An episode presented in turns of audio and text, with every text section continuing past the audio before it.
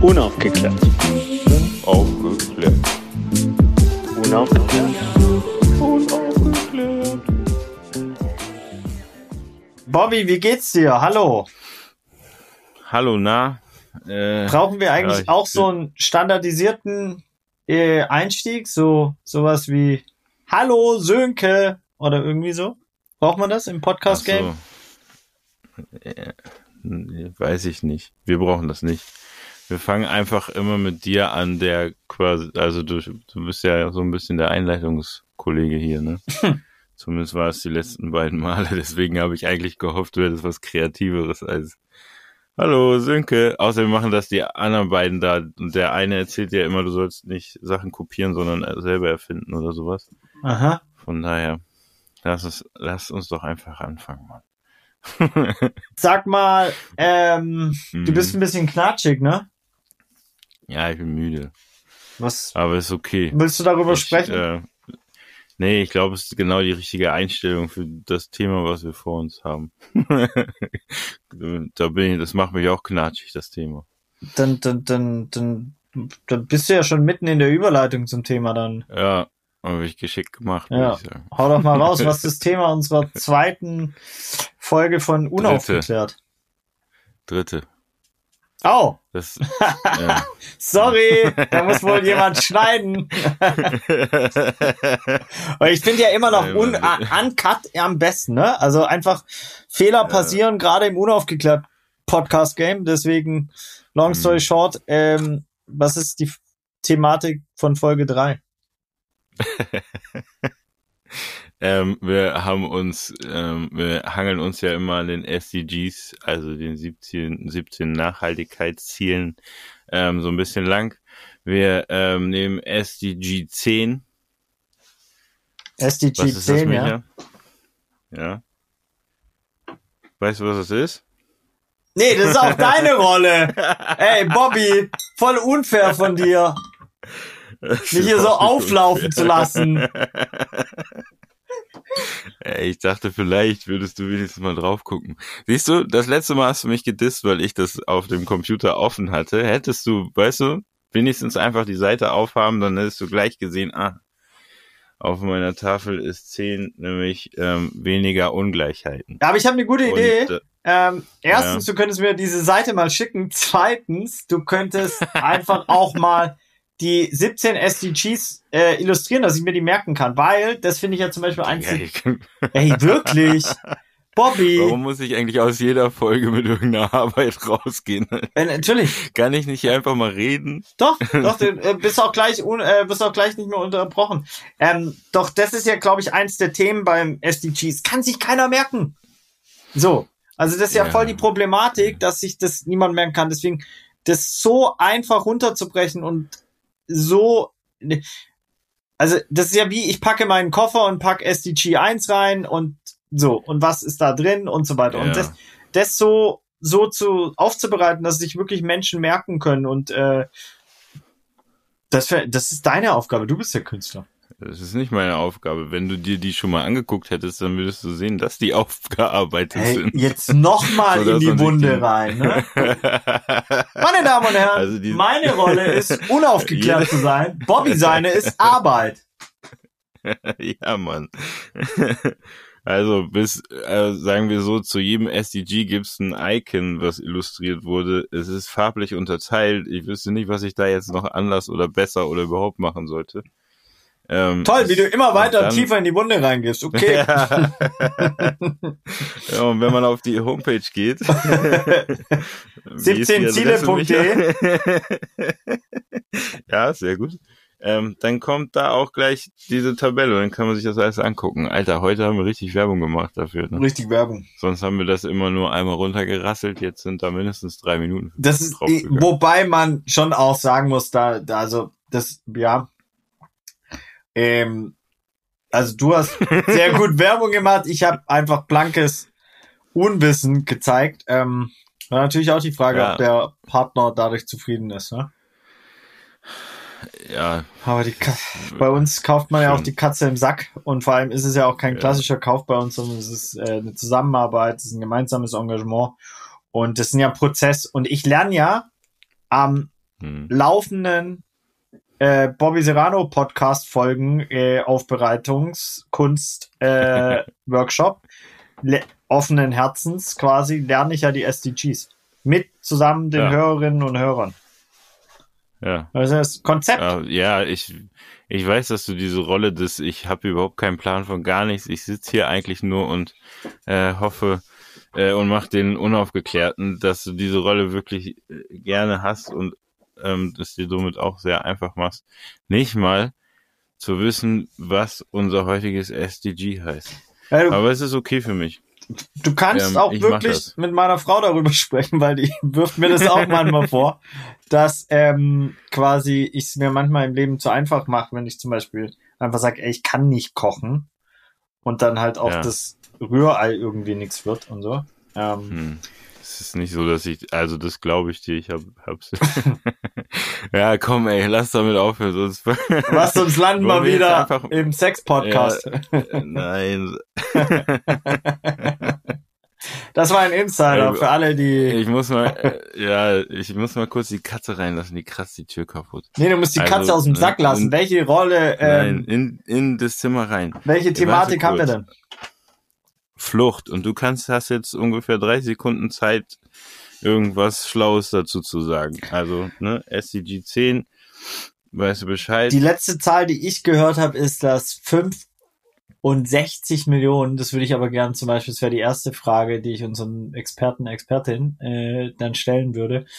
Äh, 65 Millionen Menschen gerade auf der Flucht sind, mehr Menschen wie jemals zuvor. Ähm, aufgrund von Naturkatastrophen, finanziellen äh, äh, Beweggründen, äh, Kriegen, ähm, Ungerechtigkeiten, ähm, ja, und dann wäre wäre jetzt zum Beispiel wie eine zweite Frage, die, also eine weitere Frage, was weitere Gründe sein könnten für so eine Flucht anzutreten, ähm, wie so eine Flucht stattfindet, was man unter Flucht versteht. Äh, da geht fängt halt bei mir schon an, äh, die, also erstens, dass, dass, dass, dass der der humoristische Anteil komplett weggeht und auch so, so mir das so ein bisschen zuzieht, ähm, weil das Thema ist ähm, an Brutalität, glaube ich, nicht zu äh, fast nicht zu übertreffen, ähm, was alles damit einhergehen kann und äh, ja, da, da zieht sich bei mir auch alles zusammen. Ich meine, über die Jahre des Engagements kriegt man natürlich mit, was in vielen Ländern dieser Welt da passiert, was im Mittelmeer tagtäglich passiert, was Frontex eigentlich macht, wie wir äh, irgendwie da auch abgeschottet werden, wie über politische äh, ähm, ja, Machtspiele ähm, die die Grenze einfach verschoben wurde, so von äh, wir schaffen das bis hin zu äh, an der Türkei schon die Grenze ziehen und einfach Europa dicht machen. Ähm, ich glaube, es ist eine der schlimmsten, äh, ja, wie soll man sagen, schlimmsten Versagen der Menschheit schon äh, aus meiner Sicht, was die Retroperspektive, also die Geschichte über diese Zeit sagen wird, was was dort passiert ist und dass wir es alle wissen, tagtäglich wissen wir es, dass da Menschen verrecken im, im Mittelmeer und ich finde es so, so schwierig, äh, da auch aktiv zu werden. Natürlich haben wir auch immer mal wieder Sachen gemacht. Wir haben ein komplettes Livestream-Festival gemacht, auch für Moria. Und das dann, wann war das im Mai und im September ist abgebrannt. Wir haben die, mhm. die Geschichte von Vis-a-vis -vis dieser äh, quasi als Buch rausgebracht und so. Wir haben immer wieder Sachen dafür auch gemacht und trotzdem finde ich es bei dieser Thematik noch viel brutaler, weil daran, ja, da nur wirklich politischer Einfluss äh, aus meiner Sicht ähm, hilft, da langfristig was zu machen. Ja. Voll. Also ich habe da ja im Vorhinein auch mal drüber nachgedacht. Ähm, ich hatte damals ja irgendwann mal so, Klam äh, so eine Klamottengeschichte rausgehauen und ähm, da hatten wir ja auch mal überlegt, ähm, in dem Zuge irgendwie diesen Bus, den ich mal angemalt hatte, vom Pangea Festival voll zu machen mhm. und da runterzufahren, ähm, kurz nachdem Moria abgebrannt ähm, war. Äh, und da hat man ja irgendwie gemerkt, ja, alles klar, ey, wir können das halt machen, aber wir werden halt nicht durchkommen und man ist irgendwie halt einfach hilflos, ne? So wie jede Organisation, die da unten versucht, irgendwie was besser zu machen. Das fühlt sich einfach ähm, an wie so ein Kampf gegen Windmühlen. Und man weiß eigentlich nicht, ja, ey, so was kann ich tun als, äh, als normaler Bürger. Ähm, am Ende kommt man irgendwie immer darauf, dass das irgendwie einfach so ein höheres Machtspiel ist, wo man einfach, also wie kann man da Einfluss drauf nehmen als äh, normaler Bürger? Eigentlich nicht. Ne? Ja, das ist so ein bisschen wie Monopoly-Spiel und du bist die, die Parken frei oder so. Voll. Ähm, ja, also du fühlst dich einfach so machtlos und ich glaube, da merkt man, wie klein man so als einzelne Person ist. mhm.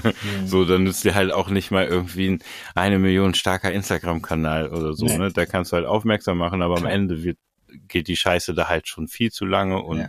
und ändert sich halt nicht so. Ja, ich verstehe das nicht. Das würde ich gerne ähm, dann in der Expertenrunde vielleicht. Äh, du meinst Expertenrunde mit einem Experten und zwei Trottel? Ja, Exper Expertenrunde und zwei Nicht-Experten ähm, oder Expertin. Ähm, und äh, ja, aber mal, also diese Frage würde ich einfach mal so ganz naiv stellen. Warum? Also, ne, gibt es irgendeine Erklärung, wo hängt das und wen, keine Ahnung, Alter, müssen wir wegsnipern, dass da endlich was passiert, so ungefähr. Ich weiß es nicht, aber es fühlt sich so an, als ob das immer, also es wird kein Ende nehmen, so. Und wenn man sich dann mal überlegt, dass da ja auch viele Menschen einfach ähm, flüchten, weil diese westliche Welt irgendwie ihre Heimat so abgefuckt hat, dann ist das alles so hochgradig pervers, ähm, dass ich schon fast kaum, also ist eigentlich fassungslos so. Weil da gibt es hier so irgendwelche Horsties, die dann äh, erzählen, dass es hier keinen Platz geben würde oder Arbeitsplätze wegnehmen oder was weiß ich, Alter. Ich verstehe das alles nicht. Das macht also, das ist, äh, für mich dieses ganze Thema da muss mir jemand von vornherein irgendwie erklären, was eigentlich, was eigentlich das Problem ist. Denn ich verstehe das Konzept Grenzen auch nicht so ganz. Aber ey, ja, weiß ich auch nicht. Naja, gezogen am Reißbrett. Ich meine, ne, wenn man sich auch weltweit, das würde mich auch zum Beispiel interessieren, wo kommen die meisten Flüchtlinge her ähm, oder Ankömmlinge, auch, auch da über Terminus, welche Sprache benutzen wir eigentlich, ne? Sind's mhm. äh, äh, äh Flüchtlinge oder Ankömmlinge, Refugees, wie, wie, wie ähm, ist da der korrekte, die korrekte Bezeichnung aus, aus der Sicht der Menschen? Ähm, also, ähm, wir haben ja mal so eine Ausstellung gemacht, ganz am Anfang vor der Gallery äh, mit Straßenköter über äh, hin zum Kunst und äh, äh Menschen, die gerade auf der Straße leben und haben die so als äh, Könige porträtiert und äh, so qualitative Interviews mit denen gemacht, um, ja, ja, um die Geschichten hinter den Gesichtern zu zeigen. Und wenn man sich mhm. das überlegt, bei 65 Millionen Menschen, da steht ja auch immer, steckt da ja eine Geschichte dahinter. Eine komplette Familiengeschichte. Ja, und, äh, und ich meine, du als Vater, ich meine, was müsste passieren, dass du deine Frau und deine zwei Kinder ja alleine lässt und so eine Reise antrittst, also wie scheiße muss es dir als Familie geben? Ja, oder voll. so, oder diese Hoffnung dann quasi in Europa irgendein, in Anführungszeichen, Heil zu finden, Arbeitsplatz, Geld oder whatever. Ähm, und, und wie, was muss dafür passieren, dass du überhaupt diesen Weg, ja, und da sieht man natürlich auch, wie, wie gut es uns wieder geht. Ey, ich, ich musste noch nie, also das, das Einzige, vielleicht war dieses Jahr aus Los Angeles zu fliehen wegen Corona, aber das kann man ja nicht ansatzweise zu vergleichen. Ähm, nee. Ja, ist, ähm, ja, ich glaube, also das sowieso so, ähm, ich glaube, nein, ich verstehe da noch weniger Menschen, die quasi sich hier hinstellen und irgendwie sagen, das wären alles, keine Ahnung, was für Wörter sie benutzen, Wirtschaftsflüchtlinge, bla bla bla bla. Niemand setzt sich doch in ein Boot, ähm, so auf doof gesagt und gibt sein Leben in die Hand von irgendeinem Dude, der da an so einem ähm, Motor sitzt mit äh, 50 anderen und schippert da über so ins Ungewisse. Also, so, ich verstehe das alles nicht. Das, ja, keine Ahnung. Und wie, also es muss sich auch umgesprochen haben, dass da, wo sie ankommen, wenn sie ankommen, das auch nicht so geil ist, weißt du? Und aber es ist scheinbar ja immer noch die Chance, ähm, ist immer noch geiler, als das weiter zu, zu ertragen, was man quasi erträgt in seinem Heimatort. So. Ja, das, das, das ja. Spannende, das hat mir mein Vater mal gesagt, ne? Der hat mir richtig eine in die Fresse gehauen, quasi, äh, argumentativ. Ähm, und zwar hat gesagt, ey, du weißt schon, dass die AfD und ihr was gemeinsam habt. Und ich so, hä, was? Auf keinen Fall, äh, ne? Ja doch, ihr wollt, dass die Bedingungen sich in den Herkunftsländern verbessert. Ja. So, und True, den Punkt, das wollen, glaube ich, so wie ich es verstanden habe, beide. Ähm, ja. Ohne da jetzt eine große Gemeinsamkeit rauszupassen. Aber ähm, das ist ja das, was ich mir auch so oft und korrigiere mich, wenn ich da jetzt was Falsches sage aus deiner Wahrnehmung, aber ich meine, bei mir haben ja Nobert und Papa, also und, und Okto und was ist ich schon echt viele jetzt Menschen auch aus dem afrikanischen ähm, Kontext oder auch vom afrikanischen Kontinent gelebt über längeren Zeitraum.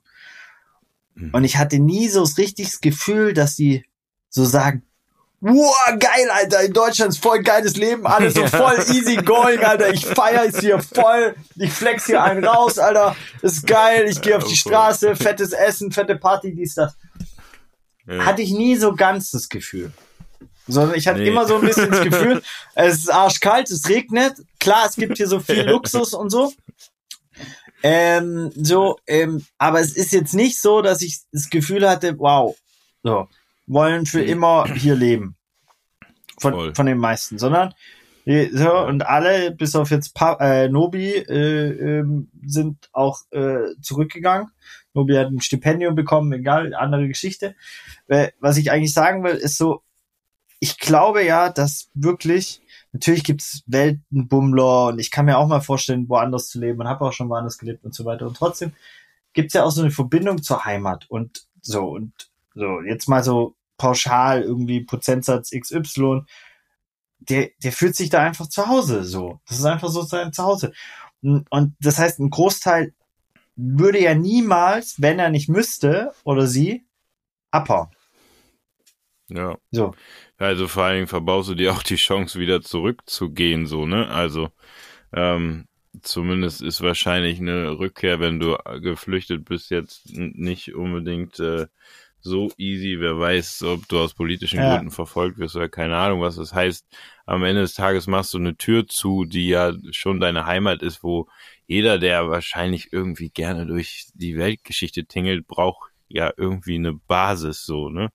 Und das ist ja, also wird das vielleicht vergleichen, wie wenn man dann halt Weihnachten zu seinen Eltern fährt, dann halt, ne, das ist so, da kommt so ein Gefühl auf. Und dieses Gefühl kriegst du ja dann im Endeffekt vielleicht nicht wieder, zumindest setzt es auf der, also setzt es aufs Spiel, so.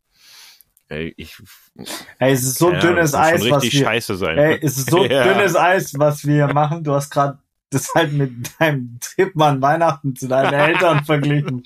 Scheiße. Nein, ich habe das Gefühl, wollte ich äh, erarbeiten, was man so hat, wenn man nach Hause kommt. Dies kriegst du halt auch nicht wieder und du weißt nicht, ob du deine Eltern wieder siehst, deine Kinder, deine Frau, was weiß ich nicht was so.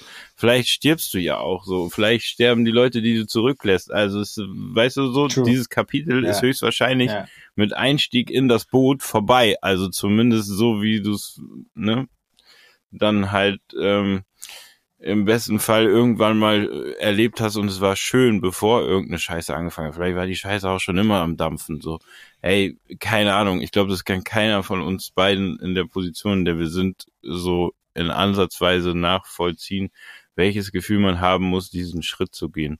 Ähm, aber dann hier auch so Atzen zu treffen, ey, keine Ahnung. äh. und irgendwo hängen gelassen zu werden, so und dann wieder auf der Straße zu pennen und es einfach halt wie ja, keine Ahnung, nicht mal ein Tier soll so leben, also weißt du, so. Weißt du, was ähm, der, der Luxus an unserem Podcast ist?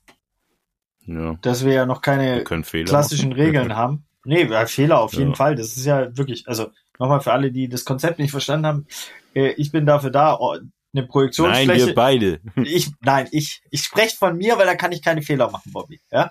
Ich bin dafür da, eine Projektionsfläche für euch zu sein. Ihr dürft alle Fehler machen, ihr dürft euch für Dinge engagieren, von denen ihr keine Ahnung habt, ihr dürft Fragen stellen. Nur macht irgendwas für diese Welt. Also, diese Projektionsfläche. Deine Projektionsfläche können wir nachher drüber sprechen. Ähm, und mein, mein nur Gedanke in dem darüber sprechen ist, wir kommen, wir haben jetzt einen Experte, ja, wir können ihn jetzt auch mal droppen. Erik Marquardt, äh, äh, Politiker, Aktivist, mhm. Leave No One Behind äh, mit aufgebaut. Ähm, ich hoffe, es sagt jetzt zu, ne? Wäre blöd, wenn er, ja, also, ich wollte auch gerade Er ist quasi ja. dabei. so, so. Nein, ähm, genau. Wir müssen äh, eine Doppelfolge draus machen, weil ähm, das wäre, glaube ich, also auch Erik, also der weiß natürlich unfassbar viel und hat sich krass mit der Thematik und das ist sein Leben, so scheint es mir mhm. und alles, was ich mitbekomme. Und trotzdem ist er diese Reise nicht angetreten. Eigentlich müssen wir jemanden einladen, wenn jemand das möchte, der von ja. dieser Reise spricht, weil, weil, weil, wie du schon sagst, ey, wir haben, ey, ich kann mir das gar nicht vorstellen und wenn nur kriege ich irgendwie Gänse, also ne, so und, ja, Shoutouts und ich habe Angst, was Falsches zu sagen, falsche Wörter, weil ich nicht achtsam genug bin und im Umgang da und ja. Äh, habe nicht das Level an Empathie, mich da rein zu versetzen und so weiter. Ähm, das heißt, wir sollten jemanden äh, einladen, der diese Reise ähm, oder die, die diese Reise äh, unternommen haben und darüber sprechen wollen, um, um da wirklich auch äh, einen Grad der wie soll man sagen, die, die, eine Plattform zu bieten, dass, dass, dass die Geschichte gehört wird, damit vielleicht, äh, ja, weiß nicht, andere Menschen nochmal zum Umdenken aktiviert. Voll. Äh, ich, das ist eine gute Idee. Ich überlege jetzt quasi ähm, mit dir hier on air, ob wir nicht auch eine Viererrunde einfach machen. Ja, also erstmal möchte ich an alle Hörerinnen und Hörer da draußen sagen, bitte notieren Sie sich diesen Tag, weil Bobby Derano sagt, das ist eine gute Idee, das kommt ganz, ganz, ganz selten vor. Also ich notiere mir diesen Tag. Ich freue mich ein Loch in den Arsch. Es ist der äh, 11. Januar. Äh, 10. 10. Januar.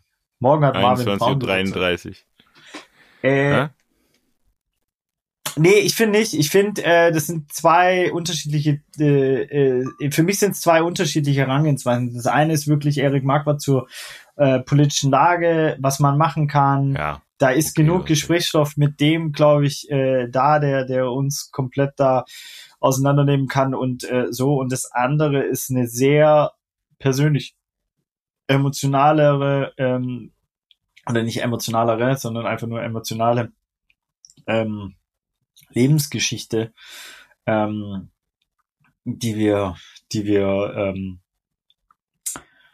das ist auch zum Beispiel eine interessante Frage, ne? Auch in diesem ganzen äh, ähm, Rassismus für den Arsch äh, äh, Kampagnen, Arbeit mit Roger Reckless habe ich sehr viel darüber über gelernt, ja auch über marginalisierte Gruppen etc. Und da waren zum Beispiel auch so mhm. Themen wie ja, wie viele Menschen mit einer körperlichen Beeinträchtigung äh, oder ja, äh, hast du denn in deinem Freundeskreis? Oder wie viele schwule Menschen habe ich in meinem homosexuelle? äh, Menschen habe ich in meinem Freundeskreis oder wie viele Transgender Menschen habe ich in meinem Freundeskreis und so weiter. Äh, auch da mhm. die Frage, wie viele Refugees habe ich in meinem Freundeskreis, ja, oder Ankömmlinge. Ja. Ähm, so, da, da fängt's ja quasi, also da können wir uns ja selber an die eigene Nase, der, der, mir nächste ist Hamid, den du auch kennst aus der Millantor Gallery, der ja. irgendwann vor fünf Jahren da stand. Ähm, das ist mir der, und Sam natürlich, das sind mir die ja. zwei nächsten, ähm, die ich wirklich kenne. Wie geht's dir da? Ähm, ich habe tatsächlich heute auch über die beiden nachgedacht und ich glaube, es sind auch die beiden nächsten, mit denen ich vielleicht mich auch schon, ähm, also ich habe ja auch mal ähm, Workshops für geflüchtete Kinder gemacht, so Graffiti-Zeug. Ähm, aber mit den beiden bin ich ja auch irgendwie nach Maastricht gefahren zur, zur Gallery und so. Ja. Da hat man ein bisschen Zeit äh, verbracht und hat halt auch mal ein paar Gespräche geführt und so, ne? Ähm, also die sind auf jeden Fall die, die mir den da irgendwie am nächsten sind oder mit denen ich mich intensiver unterhalten konnte, so voll. aber ja, ey, dann hört das auch schon auf, dass ich irgendwie sagen könnte, ich kenne jemand so richtig gut. Also weißt du, Ah, so ich kenn von natürlich- dem her oder so. Ich kenne natürlich noch Fadumo. Mhm. Ähm, wow, krasseste Frau, Aktivistin aus dem Sudan. Ich schwöre, das war das beeindruckendste Interview, das ich je in meinem Leben gemacht habe. Wirklich jemals. Ich habe eine Frage Mhm. gestellt, sie hat 30 Minuten TED Talk mäßig in einem Ja. perfekten äh, Monolog, als wäre alles geskriptet und nichts davon war geskriptet, mir Ja. alles ausgezogen gefühlt. Äh, so unfassbar. Ähm, die könnte ich auf jeden Fall fragen, ähm, ob sie, sie Lust hätte. Ähm, weil sie ist äh, einfach eine wahnsinns inspirierende, starke Persönlichkeit. Ähm, und hat Voll. eine, ähm, hat, glaube ich, auch, weil ich glaube, es, das ist zum Beispiel jetzt auch, ne, dünnes Eis, wieder warme Socken an und so weiter. Ich glaube, es ist auch gar nicht so leicht, dann in so einem Podcast darüber zu sprechen. Ich meine, das ist ein Ja. Du bist wahrscheinlich im Zweifel nicht therapiert worden. So. Äh, Mhm. das heißt, du hast ein un untherapiertes Trauma, dass du dann irgendwo on air mit so zwei privilegierten äh, äh, Trotteln irgendwie äh, teilen sollst. Äh, wow. Ey, Ich wäre. oh Mann, ey. Da, ey, Mann, das ist auf jeden Fall ähm, so bei allen an den anderen beiden Folgen war ich auf jeden Fall, ähm, da kann man noch irgendwie was finden, was man so, ohne dass man Angst hat, irgendeinen Fehler zu machen, ähm, von sich gibt. Aber hier, ja, keine Ahnung. Natürlich wird, ist, glaube ich, cool, jemanden den Raum zu geben, so. Andererseits ist es vielleicht auch wieder so eine zu Schaustellen, Mhm. keine Ahnung. Mhm. Vielleicht sind wir auch einfach die beiden falschen Personen für so einen Talk. Ähm, ja, keine Ahnung. Also ich, ja, jetzt wo du sagst, finde ich, fühlt es sich irgendwie nicht richtig an. Beziehungsweise ein bisschen so, ähm, ja, können wir dem überhaupt gerecht werden, was da eigentlich so quasi Nein. an Gespräch Nein. entstehen könnte. Deswegen glaube ich, ist es vielleicht ganz cool, wenn wir uns mit Erik unterhalten und ähm, vielleicht solche Gespräche auf den Ebenen und Nee, nee, sorry, Bobby. Der, Nee, nee. Das willst du echt machen? Da muss ich ganz klar, da muss ich ganz klar, ähm, also erstens, das ist ein partizipativer Podcast. Ja, ab heute, Mhm, ab okay. jetzt. Das Ey, heißt, lass mich gerne von dir überzeugen. ihr, ihr Hörerinnen und Hörer könnt entscheiden, ob wir das machen sollen. Ähm, Wie zwar, das denn? Wenn die das hören, dann machen, ist die Folge schon draußen. ja, die erste Ach Folge. so. Und dann können wir ja dann so, die Doppelfolge ah, machen. oh. So. Und, Jetzt wird ein Schuh draus. Micha, Alter, hier, und, und 21, 39, 10. Januar, kannst du noch mal notieren. Was ist eine gute Doppel- Idee, Doppelprops. Und- Und das zweite ist, ähm, das zweite ist, dass ich wirklich der Meinung bin, Menschen zu fragen. Äh, das Mhm. dritte ist, dass es in Würde passieren muss. Das habe ich auch aus dem ganzen Entwicklungszusammenarbeitskontext von Viva Con Agua, so wie fragt man um Spenden, so ähm, gelernt. Ähm, wie äh, eben, du darfst es nicht zur Schau stellen, das darf nicht zu deiner eigenen persönlichen Bereicherung, es darf nicht in White Savior abrutschen, so. Und es ist ein schmaler Grad. Ähm, Ja. Viertens, oder ich weiß gar nicht, wo wir sind, in der Aufzählung ähm, ist es, glaube ich, elementar, dass es der Person irgendwas bringt. So. Mhm, Also, voll, dass, dass wir es nicht darf, also, ne, dass daraus was passiert. Und das können wir natürlich nicht entscheiden, was es der Person gebracht hat. Vielleicht ähm, ist es ein Mehrwert für die Person, wenn sie ihre Geschichte erzählen kann und gehört wird. So, weil sie die teilen will, damit vielleicht nicht andere den gleichen Fehler machen oder dass andere eine andere ja, Umgang mit ähm, Refugees haben oder ein, anderes Bild dahinter haben. So, ähm, oder es kann einfach sein, dass wir daraus eine Spendenaktion machen, ohne jetzt Mhm. äh, äh, zu wissen natürlich, ob diese Person überhaupt Spenden braucht. Ja, also äh, ne, auch das ja wieder ein schmaler Grad, immer nur ähm, quasi jemandem Spenden anbieten, wenn er es auch will. So, ähm, nicht einfach so. Also Bobby zum Beispiel will spenden, dem könnt ihr einfach Geld spenden. Der ist Künstler. ähm, Korrigiere mich, wenn ich falsch bin. Ähm, Meine E-Mail-Adresse ist mein PayPal. hello at bobbyserrano.de. Ähm, ja, danke. jetzt, äh, äh, das, das würde ich auf jeden Fall, also erstens partizipativ und zweitens ähm, die Personen fragen und dass es, dass es ein, glaube ich, einen Mehrwert für die haben muss. Ja, ich glaube, das ist wichtig. Ich bin trotzdem äh, mir nicht sicher, aber ich, ja. Achso, ähm, und genau, sorry, wenn ich Bobby, ich will ich gar nicht Mhm. unterbrechen, sondern was ich auch noch sagen wollte, bei den anderen Themen waren wir ja auch, also in der, jetzt ist die Folge zwei und eins ja schon raus, jetzt können wir auch Depression als zweite Folge, ey, da sind wir ja genauso auf dünnem Eis. Also du nicht, weil haben, ich habe sie ja gehabt, wie du mir angequatscht hast. du hattest ja eine Depression, aber ähm, ähm, ja. Da, ja, da, ich weiß, was du meinst, aber ich finde. der Grad ist härter. ja, der Grad ist Definitiv. härter. Vielleicht, also, aber für jemand, also auch das Gefühlt. ist bestimmt schon wieder komplett falsch, Ja, Alter. ja. Weil für jemand, der eine Depression Ja. hat, ist wahrscheinlich dieser Grad härter. Also, also, weißt du, so blöd gesagt. Alter, wir, ja, okay, ähm, ich, Boah, ich guck finde, mal, könnten, überleg mal, du Mhm. hast diese SDGs, Mhm. die 17, jetzt wird's richtig dünnes Eis, ja. Du hast am Ende die 17 SDGs, ja. Und du kannst einfach so Ja. wählen, also du müsstest wählen, welches dir weggenommen wird. Also weißt, entweder du kriegst eine welche- Depression, Ja. oder du bist obdachlos, Tschüss. oder du bist äh, Refugee, oder äh, du musst ein Kind abtreiben, ich glaube, fällt auch unter den Mhm. SDG, oder du ähm, hast keine Scheiße, ich muss, ich muss auf die Homepage gucken. 17ziele.de, Okay. das ist der Werbeblock. Oder äh, du hast kein, nichts zu trinken, zum Beispiel. Ja, hast nichts zu trinken, nichts Ja. zum Reinscheißen, ja. nichts zum Schlafen wahrscheinlich.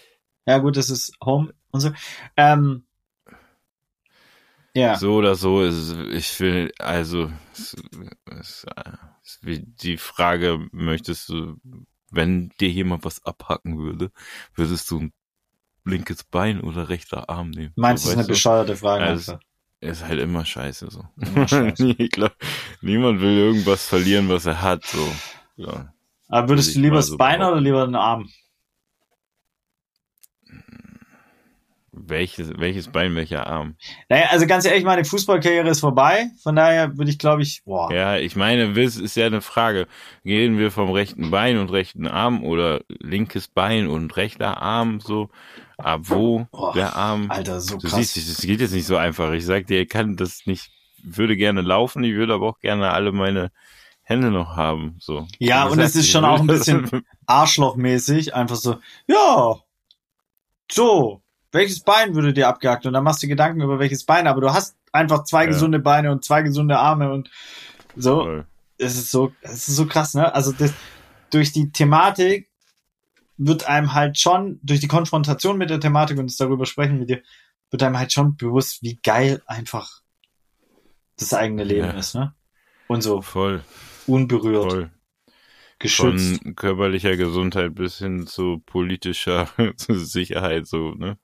Ich meine, in vier Tagen wird in Uganda hoffentlich ein äh, Diktator abgewählt und hoffentlich, ähm, Unser Kumpel, Bobby Wine. äh, hoffentlich kommen dann nicht noch mehr Leute um, so, ey, Ja. ich meine, ne? Es ist dann auch, auch am Ende des Tages, wenn man persönliche Beziehungen da irgendwie zu Leuten dort hat, dann auch nicht mehr so weit weg, aber ähm, ja, Moria war dann auch, ne, zum Beispiel ja auch mal dann so ein ganz großes Thema und jetzt, also ich meine, die Situation wird sich nicht verändert haben. Keine Ahnung, Mann. Ich, ich bin durch. Tschüss. Mike Drop, schöner Sonntagabend, ne? So. Ja, aber das ist ja auch schon wieder so, weißt die du? Seele.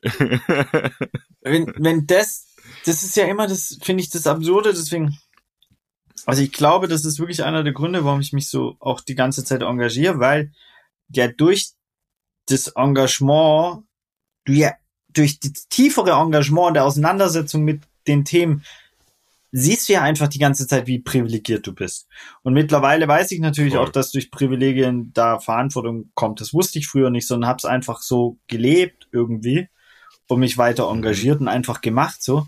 Aber je älter ich werde, umso mehr kapiere ich, fuck, Alter.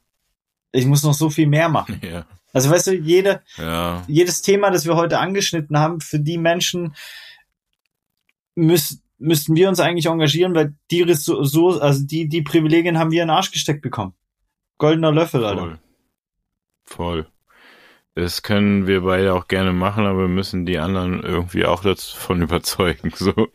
Weil dann wäre es im Endeffekt kein, ne, dann wären schon einige Probleme gelöst, so.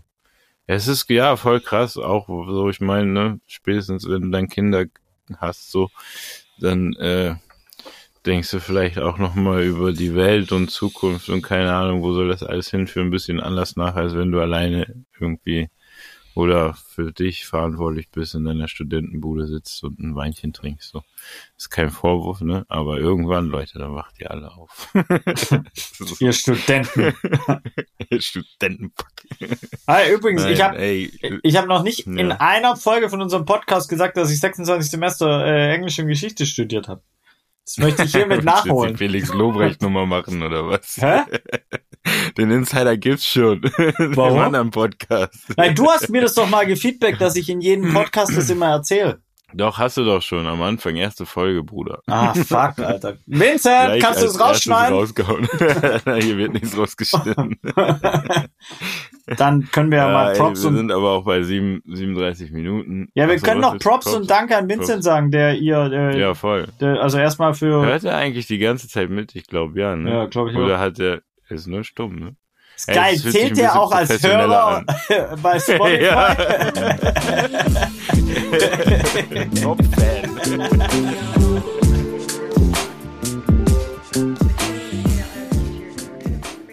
Herzlich willkommen zu äh, Folge 3 von Unaufgeklärt äh, mit ja, einem Menschen, den ich äh, sehr bewundere für sein Engagement seit langem, äh, Erik Marquardt, ähm, äh, und von dem ich mir ein bisschen erhoffe, dass er uns die Fragen, die in unserem Raum und im Kopf entstanden sind, vielleicht so ein bisschen, ja, einordnen kann. Ne? Sicherlich hast du auch nicht auf alles eine Antwort. Also du hast auf alles eine Antwort, das weiß ich, aber ähm, manche Sachen sind vielleicht nicht, du weißt, wie ich es meine.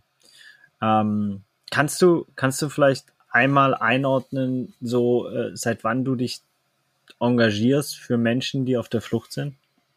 Ähm, ja, kann ich machen. Also hallo erstmal, vielen Dank für die Einladung. Ähm, das ist bei Berufspolitiker sehr lustig, ne? Man wird dann, also ich bin jetzt irgendwie seit 2019 ins Europaparlament gewählt worden und irgendwie hat man immer so die ähm, Idee, dass irgendwie die Leute, die dann Berufspolitik machen, immer alles wissen so, ja, dass sie auch weil auch weil sich Berufspolitiker immer so geben, ne? Also er stellt mal eine Frage und die knallen sofort eine Antwort hin und so und meistens ähm, oder nicht meistens, aber manchmal ist es dann halt irgendeine Antwort, aber hat vielleicht mit dem Thema gar nicht so viel zu tun. Naja, auf jeden Fall, äh, genau, zur Frage zurück.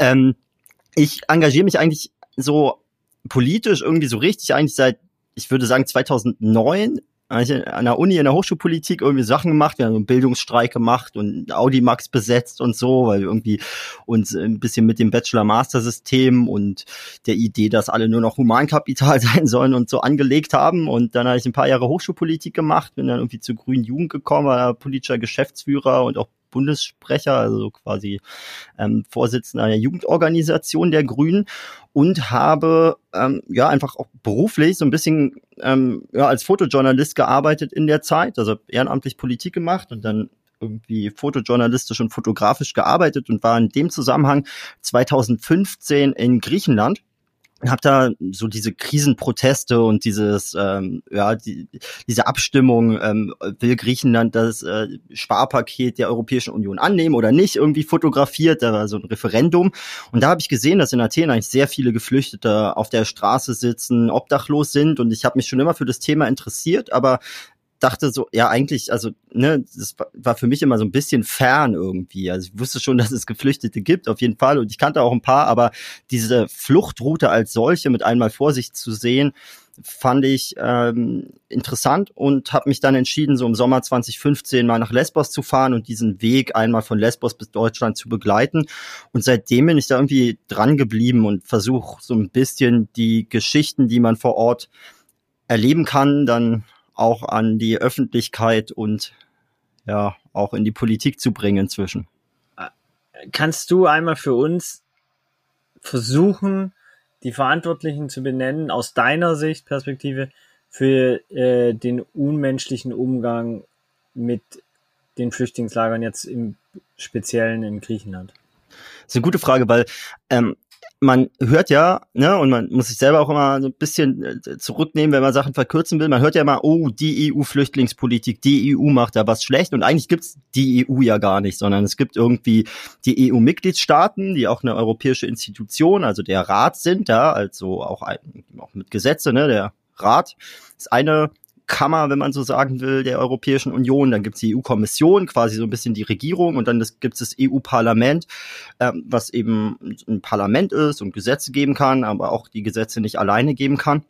Und die Frage, wer ist eigentlich verantwortlich dafür, ist gar nicht so leicht zu beantworten, weil die eigentliche Antwort äh, jede Person, die irgendwo Verantwortung trägt, ist. Ja, also man könnte jetzt sagen, auf Lesbos zum Beispiel, der Bürgermeister, der da auf Lesbos in seinem Gebiet dieses Camp hat, der könnte, was die Müllentsorgung angeht, mehr machen. Dann gibt es ein Campmanagement, was bestimmt an manchen Stellen mehr machen kann. Dann gibt es irgendwie ähm, eine griechische Regierung zum Beispiel, die da viel mehr machen kann. Und es gibt auch eine EU-Kommission. Also irgendwie haben eigentlich alle für bestimmte Bereiche dieser Misere eine Verantwortung und was politisch passiert ist, dass sie die Verantwortung immer weiterschieben. Der Bürgermeister sagt, nee, das muss die Regierung in, in Athen machen. Athen sagt, oh, wir würden ja gerne, aber können wir eigentlich nicht, weil die EU-Kommission gibt uns nicht genug Geld. Die EU-Kommission sagt, wir geben genug Geld, der Mitgliedstaat muss aufnehmen und außerdem sollten die anderen Mitgliedstaaten auch Leute aufnehmen und solange das nicht gelöst ist, werden wir keine Lösung finden.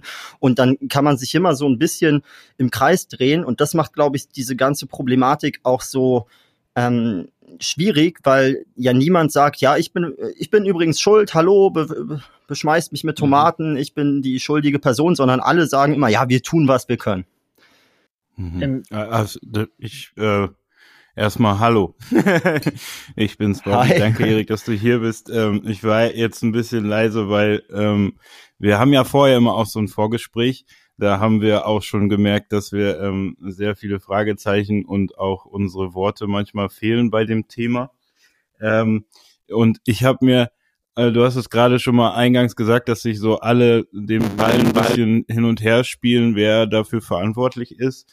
Ähm, also bedeutet das für mich quasi, äh, man kann niemanden per se dafür verantwortlich machen und das Spiel geht immer so weiter oder ähm, Nee, das bedeutet es nicht. Also ich habe mit der Antwort ähm, jeder, ja, jeder so mhm. auch sagen wollen, ähm, das darf sich eigentlich angesichts dieser Situation, die schon viel so, zu lange so ist, niemand aus der Verantwortung stehlen, sondern jede Person ist einfach mhm. verantwortlich, ja, sonst kommt man nie daraus. Ja. Ähm, ne? Also der Bürgermeister vor Ort hat seine, wie ich gesagt habe, ne, Verantwortung für so kleine Sachen wie die Müllentsorgung. Aber auch die griechische Regierung hat natürlich die Verantwortung, wenn sie Geld von der EU-Kommission kriegt, das effizient einzusetzen. Und das machen sie nicht. Ja, wenn man sich zum Beispiel anschaut, warum sind die Bedingungen in diesem Camp auf Lesbos so schlecht? Oder warum werden Leute eigentlich auf Rettungsinseln auf dem Wasser ausgesetzt von der Küstenwache, damit sie wieder in die Türkei treiben oder im Zweifelsfalle untergehen? Aber Hauptsache, sie erreichen nicht Griechenland und so.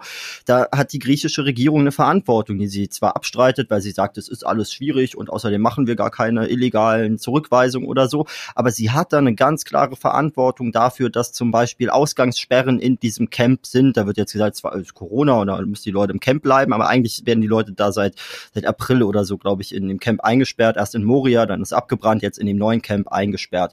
Dass da vier Monate zum Beispiel einfach keine Duschen eingerichtet sind, ja, also die Leute sind vier Monate, über 7000 Leute in dem Camp und da gibt's keine Duschen. Ähm, das kann man eigentlich jedem, kann man der griechischen Regierung vorwerfen, die muss dann halt ihrem Management vor Ort da mal sagen, dass sie das jetzt endlich mal machen. Mm, und da gibt es schon konkrete Verantwortlichkeiten. Die Grundsituation, um die vielleicht nochmal möglichst kurz zu beschreiben, ist aber, dass man auf jeden Fall diese Zustände vor Ort beklagen kann, dass Griechenland da Leute illegal zurückschiebt, dass sie die Leute nicht gut behandeln.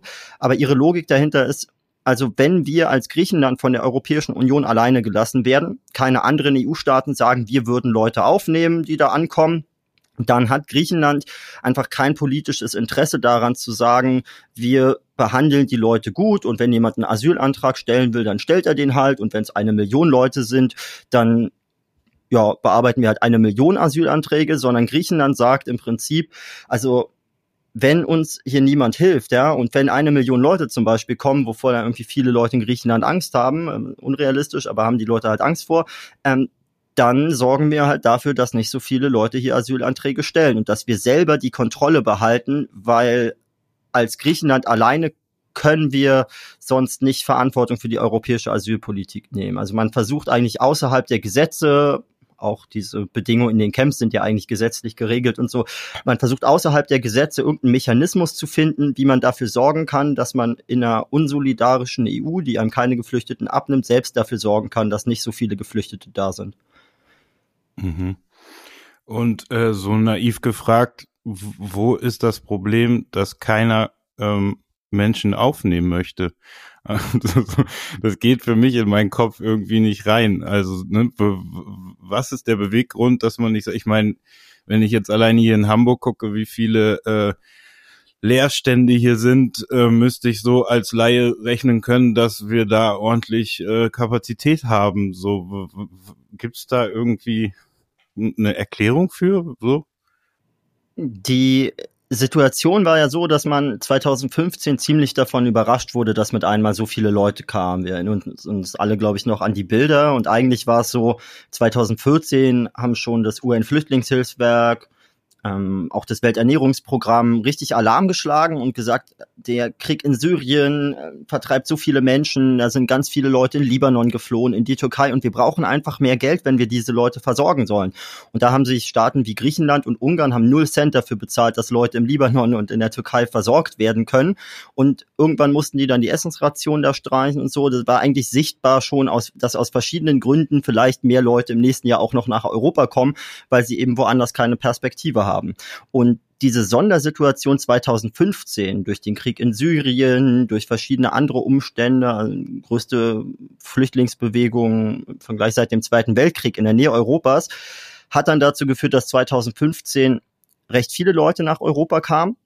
Und seitdem hat man eigentlich so eine Ideologie, dass man sagt, oh, wenn wir die Leute gut behandeln, dann kommen immer mehr Leute. Und das mhm. ist auch ein Gedanke, der sich jetzt so vorträgt. Also zum Beispiel in Deutschland gibt es viele, wenn man mit dem Bundesinnenministerium redet oder auch dem Bundesinnenminister zuhört oder der Bundesregierung, dann sagen die, oh ja, wir, wir könnten zwar Leute aufnehmen, 1000 oder 5000 oder 10.000, also Deutschland könnte auch 100.000 aufnehmen, er würde niemand richtig merken.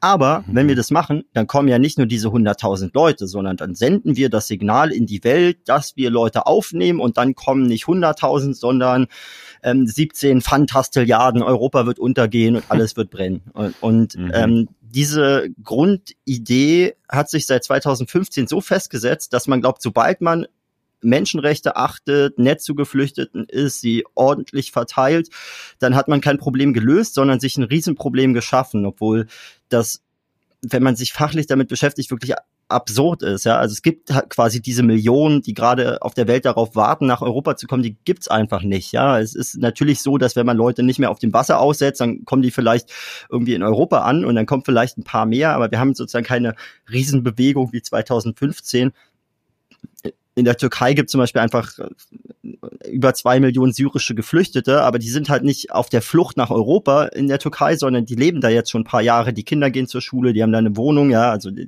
gibt auch äh, Leute, die da obdachlos sind, so, ne, kann man nicht pauschal sagen. Aber grundsätzlich sind die Leute in der Türkei irgendwie angekommen und es versuchen gar nicht so viele nach Europa zu kommen, wie es immer behauptet wird. Ähm, was, was ist dann aus, aus deiner Sicht das äh, Mögliche, was Menschen machen können, wie jetzt wir, so Otto Normalverbraucher, was können wir machen, um aktiv zu sein? Ich kenne so viele Leute, die sich dann immer versuchen, im Kleinen zu engagieren und das ist auch die Idee. Wir wollen immer irgendwelche Handlungsanweisungen den Menschen, ähm, weil jetzt so eine Karriere wie du hinzulegen, sorry, aber dafür fehlen mir die äh, fehlen, fehlen mir ein paar Jahre, um mich durch die Gremien zu beißen, ähm, gefühlt. Ähm, und wahrscheinlich auch die, die Aufnahmefähigkeit. Ich glaube, ihr müsst so viel lesen und verstehen. Das ist nicht so meins. Deswegen, was können so äh, Menschen, Menschen machen, wenn sie, wenn sie äh, ja, sich engagieren wollen? Ich glaube, dass man sich erstmal klar machen muss, dass uns das was angeht, so, ja, weil ich meine, viele mhm. Leute wollen sich zwar engagieren, aber es gibt auch viele, die sich noch nicht engagieren wollen. Und ich fand eigentlich beeindruckend, dass trotz dieser Corona-Situation, die auch vieles überlagert hat, richtig viele Leute im letzten Jahr sich auch online engagieren wollten, ja, auch diese Leave No One Behind Kampagne gemacht und so. Also irgendwie, das fand ich echt beeindruckend im letzten Jahr, wie viele Leute was machen wollen und einem auch so schreien, ja, was kann ich eigentlich machen? Und ich glaube, der erste Schritt ist erstmal, auch sich klar zu machen, dass möglichst viele Leute über die Situation informiert werden sollen. Denn was politisch passiert, ist ja, dass man versucht, das Problem immer weiter wegzuschieben. Ja, man will irgendwie, dass die Leute auf den griechischen Inseln bleiben, damit die nicht so nah rankommen, im Zweifelsfalle nicht so nah nach Deutschland oder so. Und diese Information trotzdem nach Deutschland zu holen, erzeugt ja dann schon politischen Druck, weil sobald man weiß, okay, da ist ein Problem, entsteht auch Handlungsdruck in der Politik, wenn das viele Leute sagen, äh, müssen wir ein Problem lösen und so. Deswegen andere Leute informieren ist, glaube ich, sehr wichtig und da gibt's ja auch diverse Hilfsorganisationen etc., die in sozialen Medien unterwegs sind und sehr gut über ihre Arbeit berichten und denen mal zu folgen, regelmäßig ihre Beiträge zu teilen, auch wenn das nicht das, das super happy ähm, live und ähm, vielleicht nicht so richtig Instagrammable ist manchmal oder so, kann man es halt trotzdem in die Story mhm. hauen, weil das die Realität auf der Welt ist und das glaube ich auch was, wo äh, egal, ob man jetzt zwei Follower hat oder 200 oder so, ähm, kann man einfach teilen und informiert damit auch Leute über diese Ideen, kann sich selber mehr einlesen und wenn man dann selber ein paar Informationen hat, muss man sich, glaube ich, als Einzelperson klar machen, dass man gar nicht so hilflos ist, wie man glaubt. Weil natürlich kann man nicht äh, jetzt irgendwie Frau von der Leyen anrufen und ihr sagen, Mensch, das fand ich irgendwie blöd. Und dann sagt ihr, ach so, das wusste ich gar nicht, Na, gut, dann mache ich jetzt anders oder so, sondern ähm, das sind natürlich irgendwie schwierige Prozesse so, die da braucht man Millionen von Leuten, die sich engagieren. Auf der anderen Seite ist es, wenn jetzt nur zehn Prozent der Leute in Deutschland davon überzeugt sind, das muss sich ändern und die haben ein paar Argumente an der Hand, dann könnte man 2021 nutzen, damit ähm, jede dieser 10% Personen irgendwie einfach drei Leute überzeugt. So, ja, jeden vierten Monat eine andere, die vorher noch nicht überzeugt war.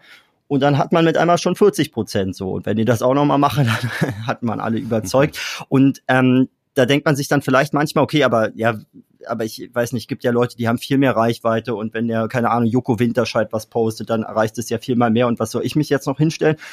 Aber eigentlich hat man selbst einfach was, was andere nicht haben und Leute, die andere überhaupt nicht erreichen können in seinem sozialen Umfeld, in seiner Familie. Also Leute, die die können sich auch Nachrichten angucken, so, ja, aber das ist eigentlich so, dass man in dem eigenen Umfeld schon Leute überzeugen kann, dass man auch mal Themen ansprechen kann, dass man auch diese politischen Fragen, finde ich, wieder so an den Frühstückstisch holen kann, ohne sich da gegenseitig anzuschreien oder so. Und falls man sich anschreit, ist man wenigstens wach, keine Ahnung.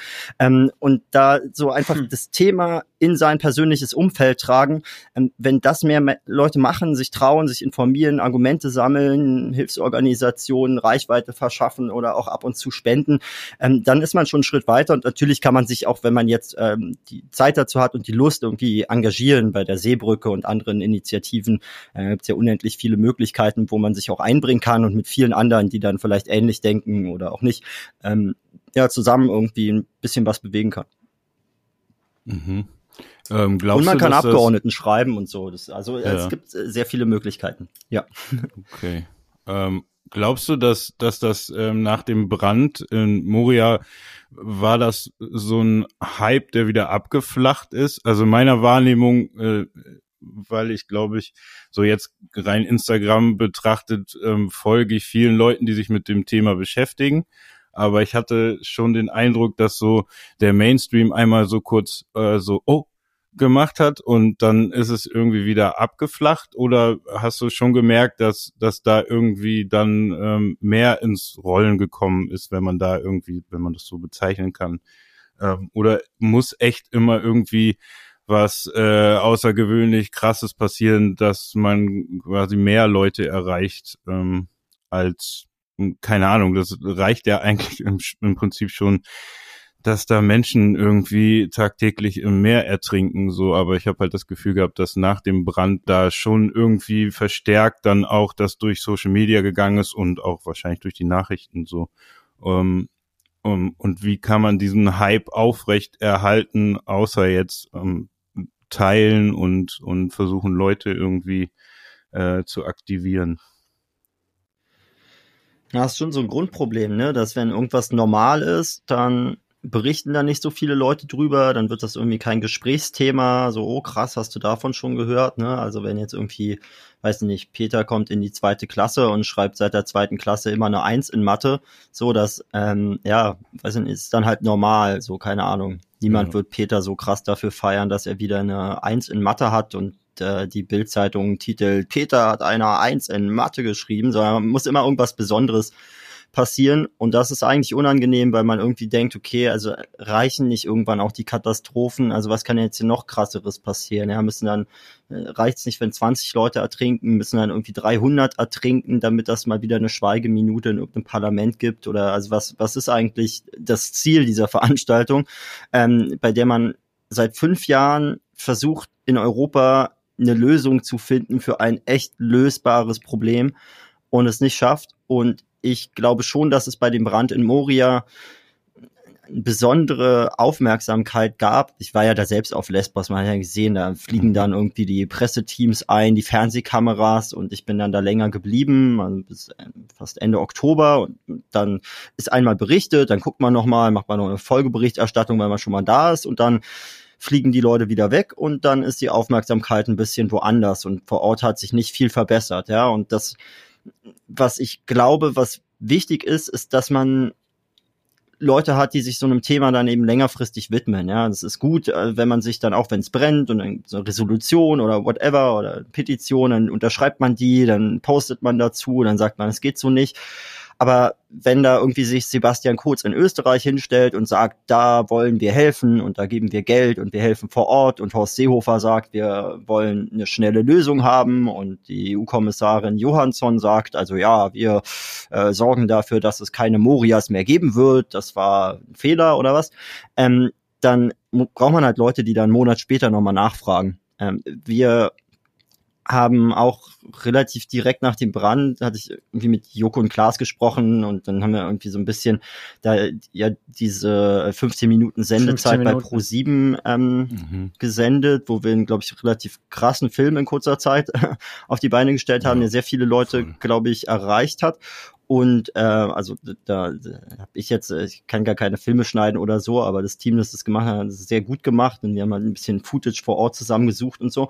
Und ähm, das hat, glaube ich, zum Beispiel schon nochmal so gezeigt, als wenn man jetzt wirklich nicht nur in seiner Instagram-Bubble, sondern so in die deutsche Gesellschaft hineinwirkt, dann sind schon sehr viele Leute einfach krass schockiert und wollen irgendwas tun ja. und denken so, ah, da habe ich vorher noch gar nichts von gehört.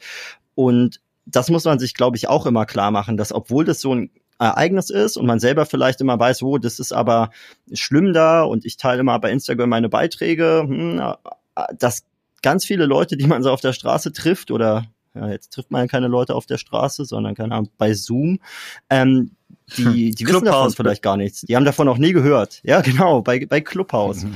Ähm, und das, das hat mich da nochmal überrascht, ja, dass man so denkt, ja, Moria, das war doch irgendwie klar und dieser Brand und dann aber mit diesem Pro-7-Ding haben ganz viele gesagt, oh krass, da habe ich gar nichts von gehört, obwohl das eigentlich immer in den Nachrichten war, so eine Woche lang. Ähm, und da ist, glaube ich, auch nochmal so ein Kern, dass man sich schon überlegen kann, welche Möglichkeiten hat man eigentlich dann nochmal andere Zielgruppen zu erreichen und wie kann man sich auch ein bisschen von dieser Notwendigkeit, dass es immer eine Katastrophe geben muss, entkoppeln. Und da wir jetzt im letzten Jahr versucht, hat viele Reichweite star reichweitenstarke Leute ähm, zu motivieren und viele waren auch selber schon motiviert, dass sie ihre Reichweite eben nutzen, um auch über diese Alltagsprobleme zu berichten, die vielleicht nicht ähm, den Sprung in die Tagesschau schaffen. Du hast was äh, Spannendes gesagt, weil äh, das weiß ich gar nicht, wie das funktioniert, aber äh, dass so ein Horst Seehofer sich dann hinstellt und irgendwas erzählt und wie viel Relevanz hat das? Also wie viel, so, weißt du, es gibt ja auch diese Politikverdrussenheit äh, und so weiter und äh, so und so wie du es gerade gesagt hast, ja, und einen Monat später sollte man ihn wieder erinnern dran, ist es eher so, ja, okay, an, das Thema ist gerade heiß, es gibt diese Aufmerksamkeitsspanne von ich würde die gerne mal analysiert haben, weil ich fand bei Black Lives Matter war sie ein bisschen länger und so und, und trotzdem ist sie so gefühlt so ein bis zwei Wochen, wo es so richtig und danach ist es eher weg. Wie du sagst, ne? Wenn dann kein großes weiteres Schiff oder so, dann ist es erstmal wieder weg.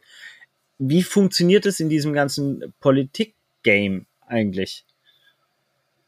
Also weißt du, worauf ich ihn, oder was meine Frage ist? Sie ist jetzt ja, ja, so klar. klar. Vom, Es ist auch, also ich meine, sehr gut kann man das immer bei so Terroranschlägen beobachten, ja, jetzt irgendwie, wer auch immer dann einen Terroranschlag macht irgendwie, ähm, und ich meine, es sind, das sind total tragische Ereignisse und da kommen dann Leute zu Schaden, Leute sterben und das ist super tragisch, aber die ähm, die Empörung, die dann in der Politik oft, ne, dann gibt es einen politischen Druck und dann muss man irgendwie sagen, oh ja, stimmt, wir müssen, äh, weiß ich nicht, dieses Gesetz verschärfen und so.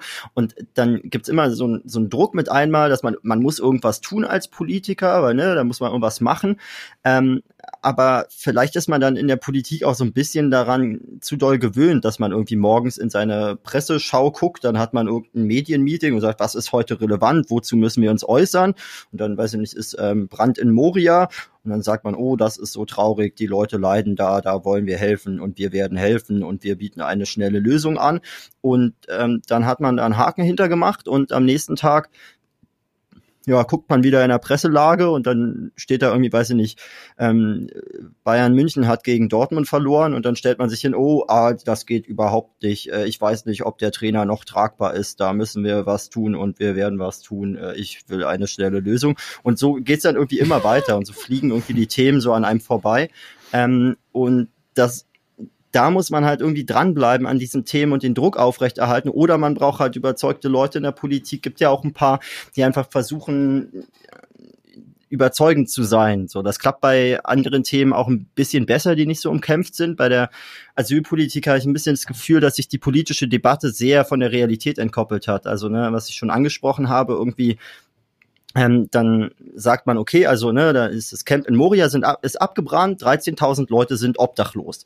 Ähm, die Stimmung auf der Insel war sehr schlecht. Ja, ich habe da auch mit äh, verschiedenen Leuten, die Verantwortung tragen, geredet und gesagt, es wäre jetzt gerade sinnvoll, wenn ihr es nicht hinkriegt, diese Leute sofort zu verteilen, dann baut doch nicht sofort ein neues Camp auf der Insel auf, weil es große Spannung einfach gibt und man eigentlich den Druck hochhalten muss, damit noch eine Lösung auch für die Leute gefunden wird und sie nicht einfach wieder in einem neuen Moria landen, weil das ist das, was politisch passieren wird, wenn man nicht eine andere Lösung anbietet. Und ich habe vorgeschlagen, dass man, weil ja Corona ist, ne, Kreuzfahrtschiffe fahren nicht, dass man einfach leere Kreuzfahrtschiffe von Firmen, die sowieso staatlich gefördert werden, dahin schickt, ja, und dann zahlt man da vielleicht noch ein bisschen für die Betriebskosten und dann kann man die Leute halt auf Kreuzfahrtschiffen unterbringen. Alle haben erstmal irgendwie eine eigene Kabine, können ein bisschen zur Ruhe kommen, man kann das da gut organisieren, man kann die Leute auf einem Schiff bekochen und man kann einfach erstmal ein paar Wochen zumindest, bis die Frage wird jemand die Menschen aufnehmen? Kann man die in Europa verteilen?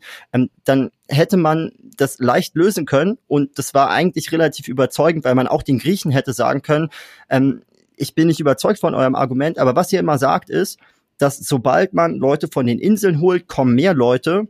Aber die kommen ja nicht einfach, weil, weil ihr Leute von den Inseln holt, sondern ihr glaubt ja, die kommen, weil Plätze frei sind. Und wenn man jetzt sagt, das Camp ist abgebrannt, wir bauen auch kein neues auf, äh, hätten die Griechen sagen können, okay, es gibt da kein, es, es gibt kein Camp mehr, in das ihr kommen könnt, es gibt's nicht mehr und die Leute, die jetzt hier Opfer sind, die haben wir irgendwie weggebracht, die sind jetzt irgendwie verteilt in Europa, aber kommt trotzdem nicht nach Griechenland, weil hier auf Lesbos gibt's kein richtiges Camp oder so. Ja, das wäre eigentlich so eine Win-Win-Situation auch für die für die Rechten in der griechischen Regierung gewesen, Leute schnell auf Schiffen unterzubringen. Und dann kommen da irgendwie Leute und sagen einem irgendwas von, ah, aber wenn jetzt hier Leute, also so Flüchtlinge auf so einem Kreuzfahrtschiff, also äh, kommen die da überhaupt mit klar mit diesem Luxus? also ich äh, äh, weiß ich, ich habe jetzt noch nie jemanden getroffen, der auf einer Kreuzfahrt war und gesagt hat, oh, das hat mich so schockiert. Das war, da gab es einen Pool. ähm, also das äh, der, auch so einfach rassistische Grundüberzeugung, so wo am Ende zum Beispiel so eine eigentlich, ich, ich fand sehr pragmatische Lösung, ja, Kreuzfahrtschiffe stehen leer, kann man schnell dahin fahren, Leute können untergebracht werden, hat noch verschiedene andere Vorteile, man kann die Stimmung auf der Insel beruhigen, ist im Interesse der Griechen, man hält den Druck hoch, dass man die Leute auch weiter verteilen kann und baut nicht ein neues Camp, wo dann der Druck irgendwie weg ist.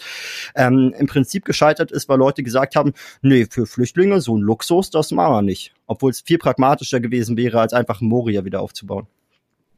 Ja. Sehe ich ja. das denn richtig? Und, äh, ne, ja. Achso, ja, nee, bitte. Mhm. Nee, äh, ähm, ja, ich, ich habe jetzt so lange geredet.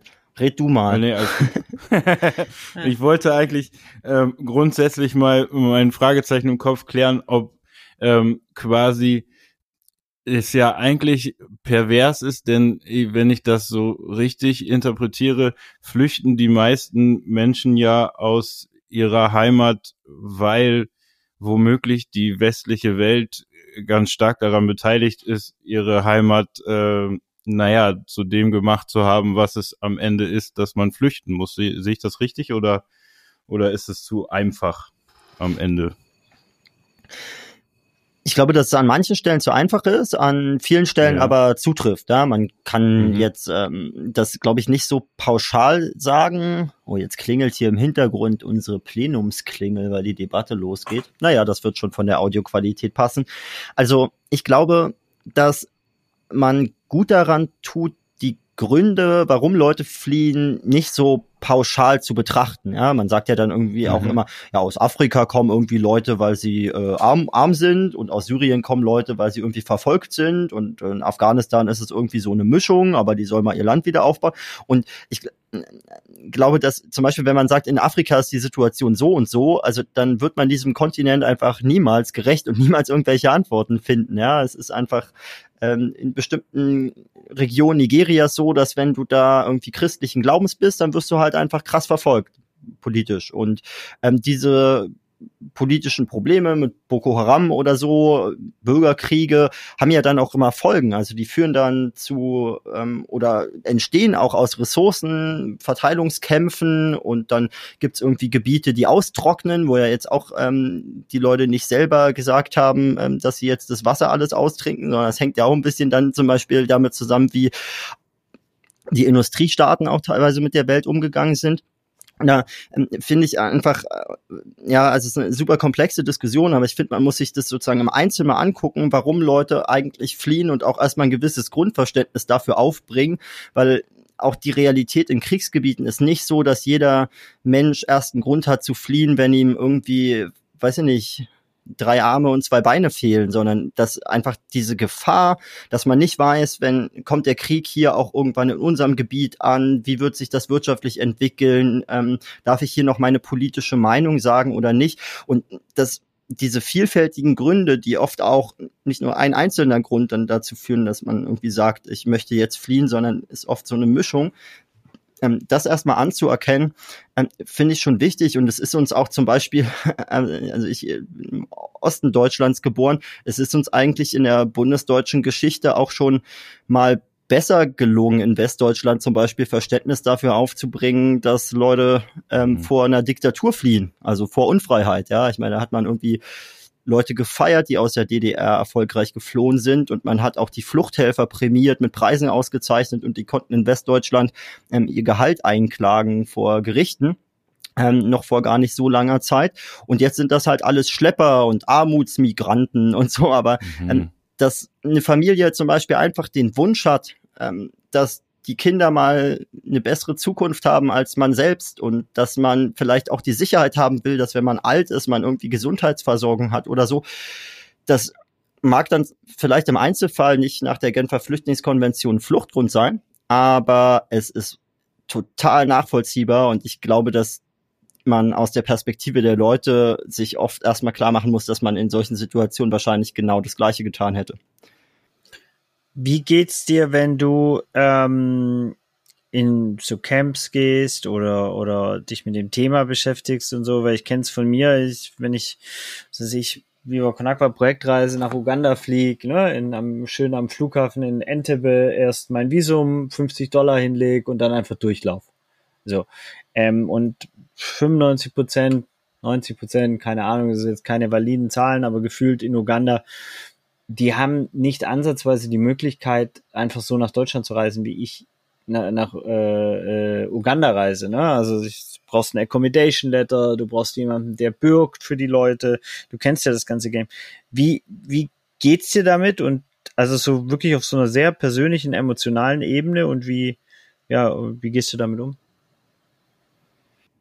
Das ist gar nicht so leicht, auch weil es, glaube ich, gar nicht so ein Grundverständnis für das Glück gibt, dass wir in Europa haben, ja, weil das äh, erkennt man manchmal, also oder kann es sich vielleicht auch erstmal ein bisschen bewusster machen, wenn man mal woanders ist und da sich auch mit den Leuten mal unterhält. Also die Normalität, die man so empfindet, wenn man durch Europa fährt, schon ich. Ne? Ich bin jetzt irgendwie, weil wir hier Plenarwoche haben im Europaparlament und wir können eigentlich alles gerade digital machen, aber reden im Plenum ist besser, wenn man hingeht. Und da ähm, ja, habe ich jetzt im Plenum einmal hier geredet, bin irgendwie von Berlin nach Brüssel gefahren und ähm, fahre da durch die Niederlande und ähm, komme dann irgendwie in Belgien an und es gibt quasi gar keine Grenzen in Europa. Ich kann einfach völlig frei hier irgendwie mhm.